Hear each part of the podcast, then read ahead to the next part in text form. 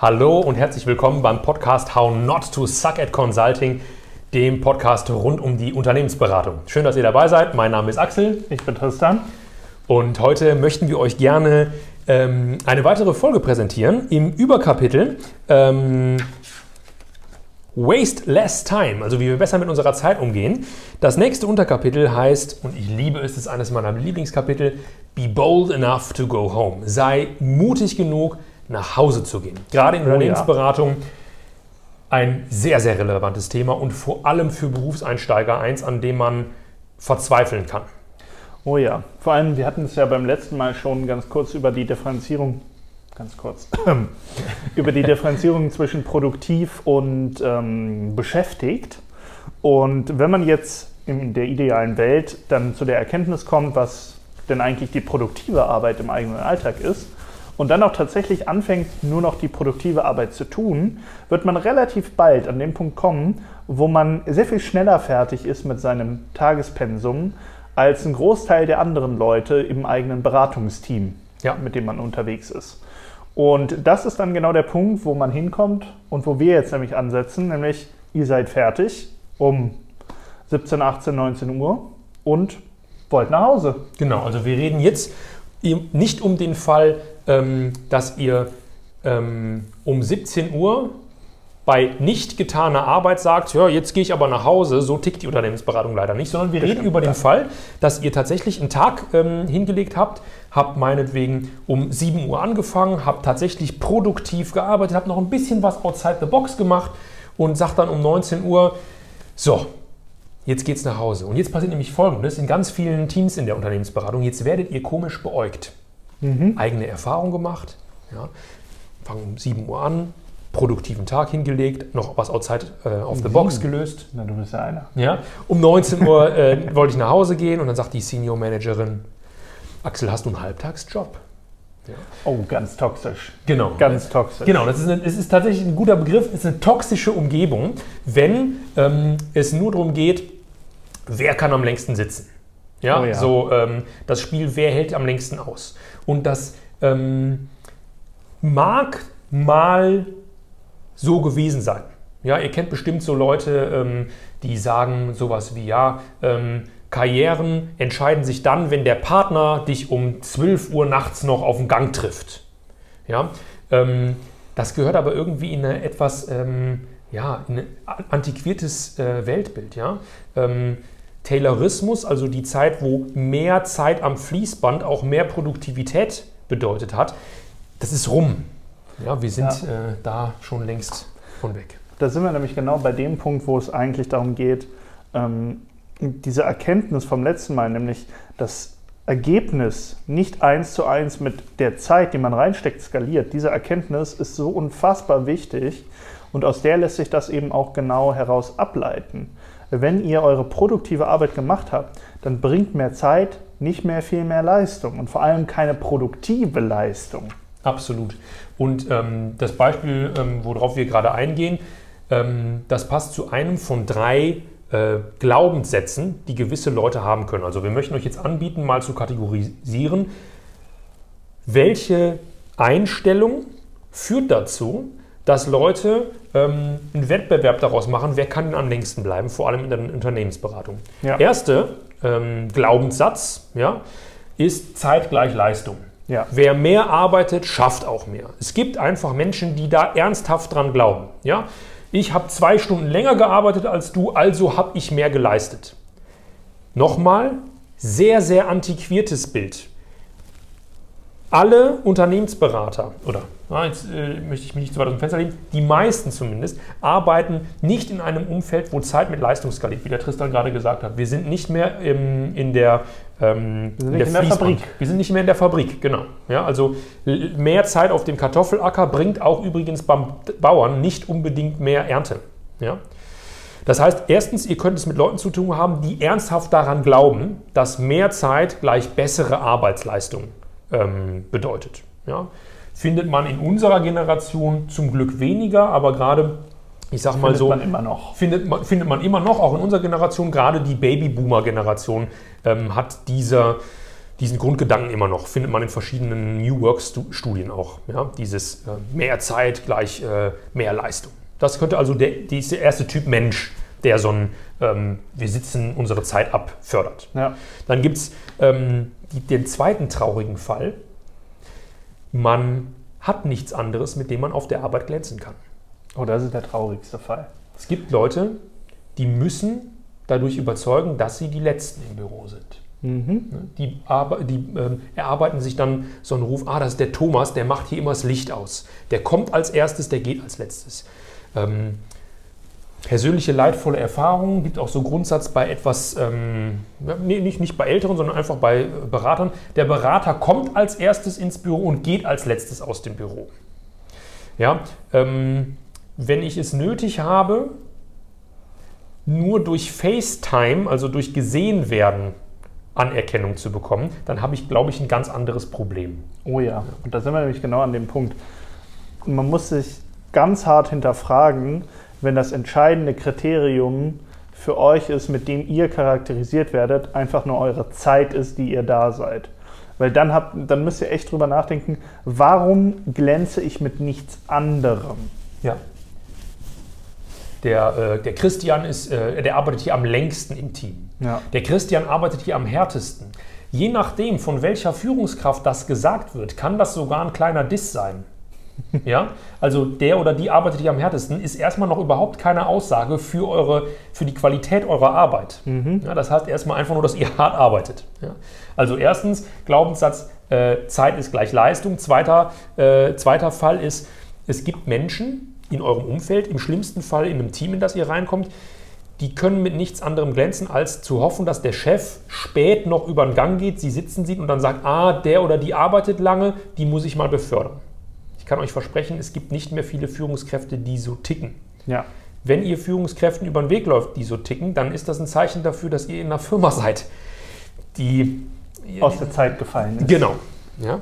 Und zum Thema aus der Zeit gefallen, es gibt dann noch, es gibt eigentlich einen noch traurigeren Fall, hm. weshalb Leute ähm, sozusagen den Wettbewerb im Zeitabsitzen eingehen, nämlich gerade in der Unternehmensberatung ist, würde ich sagen, die Dichte dieser Menschen besonders hoch.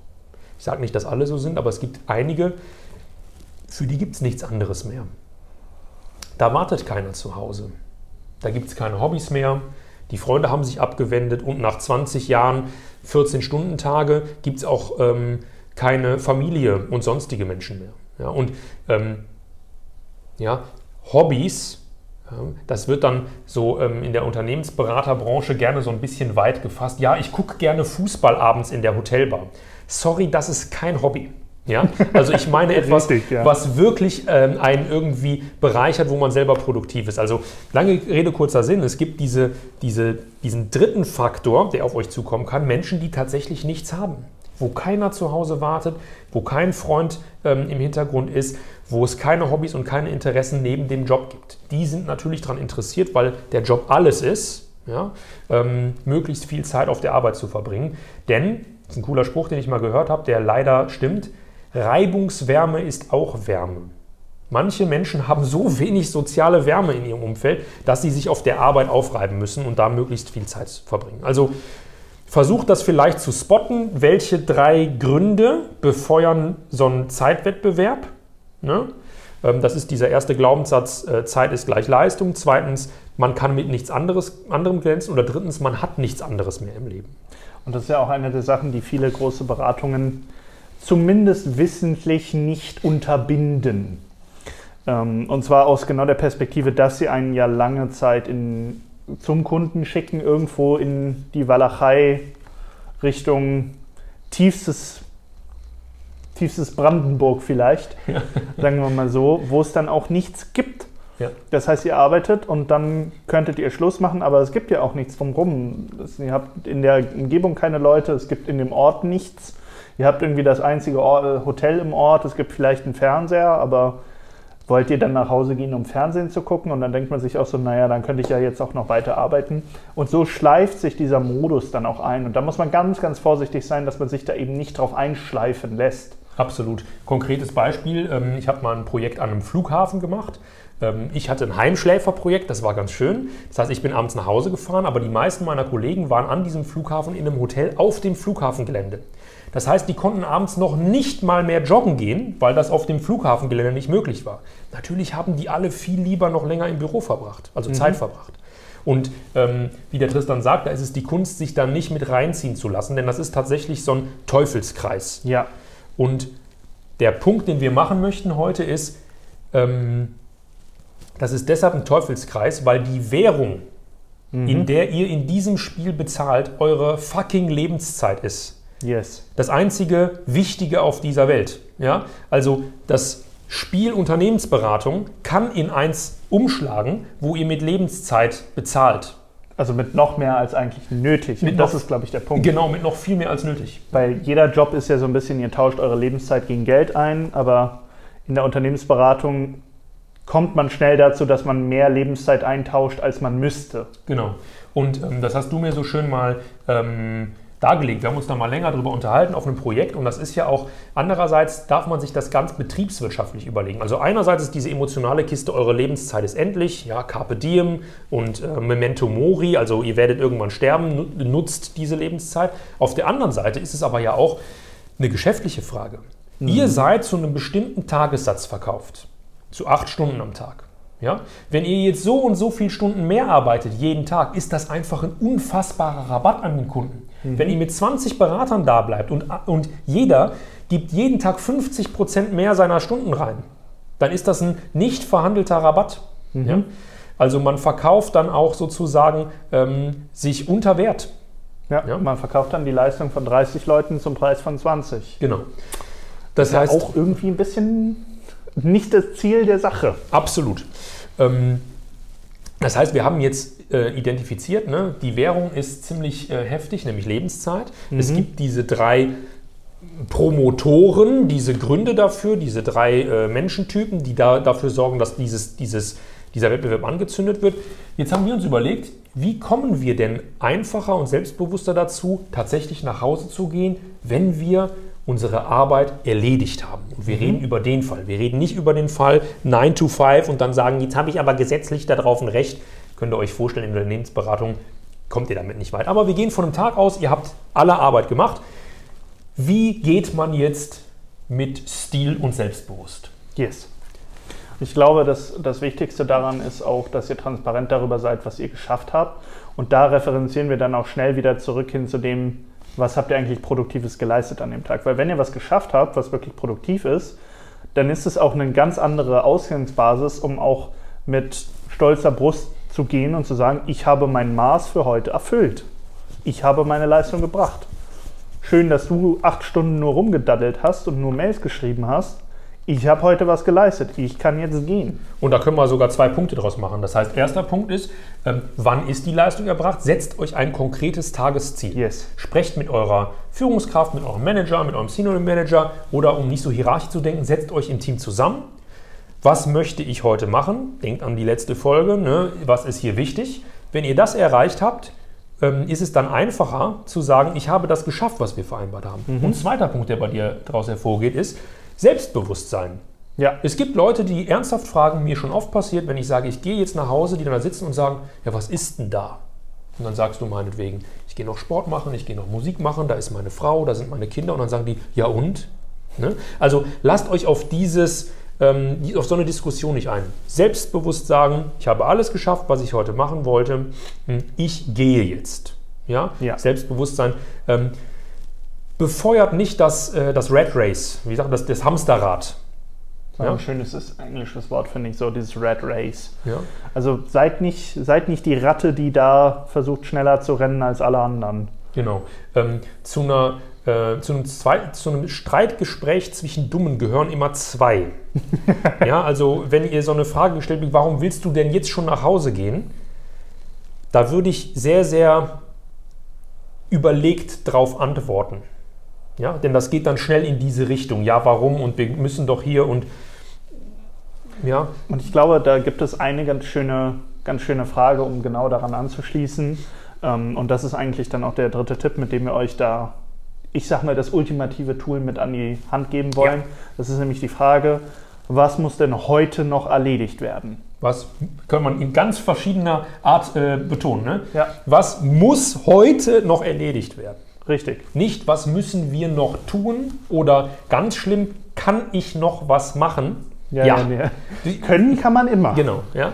Ähm, ähm, was muss heute noch erledigt werden? Muss heute noch was getan werden? Also natürlich in einem Team, gerade als Berater, Commitment zeigen. Ich ähm, ziehe den Karren mit aus dem Dreck, wenn es notwendig ist. Mhm. Einfach nur hier zu bleiben, um dir, lieber Senior Manager, lieber Partner, Gesellschaft zu leisten, huh, schwierig. Mhm. Ja? Aber wenn wir heute noch was machen müssen, gerne. Und das zwingt dann auch die Führungskraft oder das Team so ein bisschen nachzudenken, gibt es denn tatsächlich noch was, was heute noch erledigt werden muss?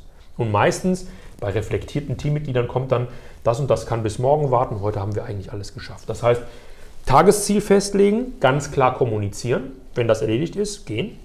Zweitens, selbstbewusst gehen, wenn man geht. Ja, ich gehe jetzt. Und genau, versteckt euch dabei nicht. Genau, ganz offen kommunizieren. Mein Zug fährt jetzt ab und ich gehe jetzt. Und drittens dazu ähm, die Frage stellen, was muss heute noch erledigt werden? Gibt es noch etwas, was heute noch erledigt werden muss? Ja? Die Währung, in der ihr bezahlt, ist eure Lebenszeit, gebt nicht zu viel Rabatt. Und die Währung, in der ihr bewertet werdet, ist der Impact, also die Auswirkung beim Kunden und nicht wie lange hat der Tristan, hat der Axel, hat der Martin, hat irgendwer beim Kunden den Hintern platt gesessen. Yes. Ja, also, das wäre kurz und knapp das Kapitel Be bold enough to go home und seid das auch, auch als Berufseinsteiger. Ja, seid mutig genug, einfach nach Hause zu gehen. Das wäre die Folge für heute.